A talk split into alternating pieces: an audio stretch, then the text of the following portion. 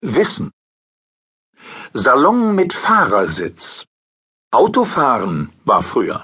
Heute besteigt man mobile Inneneinrichtungen. Von Burkhard Strassmann. Die Zeitausgabe 40 vom 25. September 2014. Der tolle Motor, das kühne Design und erst diese gewisse zupackende Anmutung der Frontpartie, die den zu Überholenden beim Blick in den Rückspiegel zusammenfahren lässt. So etwas mögen Mümmelgreise seufzen, deren automobilästhetisches Gefühl im letzten Jahrhundert stehen geblieben ist. Benzinromantik vorbei. Alfa Romeo ist ein umgespritzter Fiat, der ein halber Chrysler ist. Die damalige Entenfabrik Citroën und Peugeot schrauben an BMW-Motoren, Daimler baut zusammen mit Nissan und Renault ein Edelauto. Das ist alles nur konsequent. Denn infolge der Windkanaloptimierung sind moderne Autos auch äußerlich kaum noch zu unterscheiden. Was bleibt da, um sich von der Konkurrenz abzusetzen?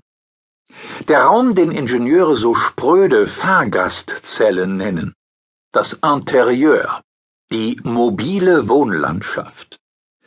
Der Erlebniswert dieser zwei Kubikmeter Innenraumes wird zum Unique Selling Point, zum Alleinstellungsmerkmal. Das beweist die schiere Existenz der Messe Automotive Interiors, die Ende Juni in Stuttgart zu Ende ging. Es war ein Fest des schönen Scheins oder, etwas unfeiner formuliert, der Messerundgang war ein Lehrgang im optischen Täuschen und Tricksen. Ach, Leder. Tausende ist dem Fan die Lederausstattung im Luxusauto wert. Genüsslich schnuppernd lässt sich der Besitzer in die nach Wild, Luft, Leben und Abenteuer riechende Kuhhautbespannung sinken.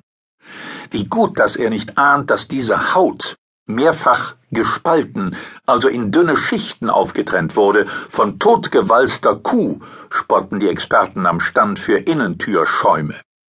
Chemische Bäder haben das letzte Fitzelchen Leben weggewaschen, nicht die kleinste Verletzung durch Zäune wird geduldet, final aber wird der obersten Lackschicht ein synthetischer Lederduft beigemischt, der nichts mit dem echten, pflanzengegerbten, fischölgefetteten Leder unserer Vorfahren gemein hat. Leder riecht heute nach Gummi und Lösungsmitteln, eben nach Schuhgeschäft. An einer Art Garderobe, an der Senda Leather, eine Tochter des brasilianischen Rindfleischgiganten JBS, seine Lederlappen präsentiert, kursiert die Geschichte, wie ein süddeutscher Autobauer vor Jahren einmal gutes altes Echtleder geschreddert und in Säckchen unterm Fahrersitz versteckt haben soll. Erfolg? Begeisterung. Doch die Furcht vor einem Imageschaden durch Enttarnung überwog. Die Ledersäckchen-Idee verschwand im Firmenarchiv. Bei Sender geht man im Übrigen mit der Mode. Velourleder ist nur noch was für Schnarchnasen. Glattleder ist angesagt, nicht mehr schwarz, das kommt in Asien nicht an, schon gar nicht blau, wie es vor Jahren mal en vogue war. Champagner, das trifft den Zeitgeist. Und noch ein Fake.